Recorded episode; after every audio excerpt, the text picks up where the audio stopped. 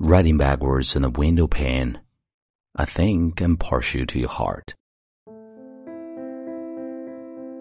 嗨，亲爱的朋友，你好，欢迎收听英语美文朗读，我是你的朋友孟非 Phoenix。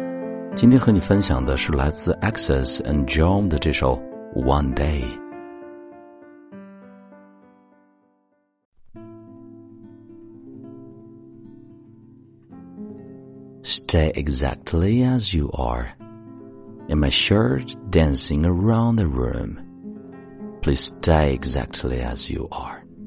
The way you smile and greet the rising moon. And you told me my voice was sweet like a kiss.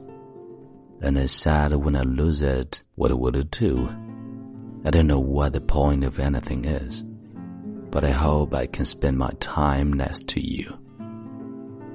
Maybe when we're older, you will say, let's move to somewhere colder. And we'll stay round the corner from your parents' house at the lake. And I will take care of them as they age. It'll be us one day. It'll be us one day. Do you remember at the start, writing backwards on the window pane? I think I'm partial to your heart scream I love you on the busy train. And you told me my voice was sweet like a kiss. And I said when I lose it, what would you do? I didn't know what the point of anything is. But I hope I can spend my time next to you.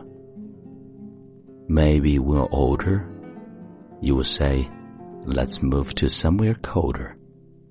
And we'll stay round the corner from your parents' house at the lake, and to take care of them as they age.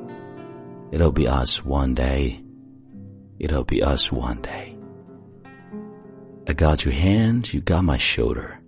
You take the lead, I'll follow you around. You will always have someone to hold you.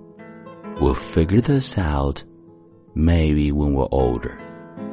You will say, Let's move to somewhere colder, and I will stay. Round the corner from your parents' house at the lake, and I will take care of them as they age. It'll be us one day. It'll be us one day.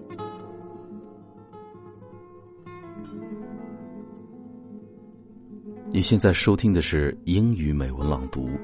如果节目带给了你片刻宁静与温暖。 欢迎你分享给更多的朋友，让我们一起发现英语的别样魅力。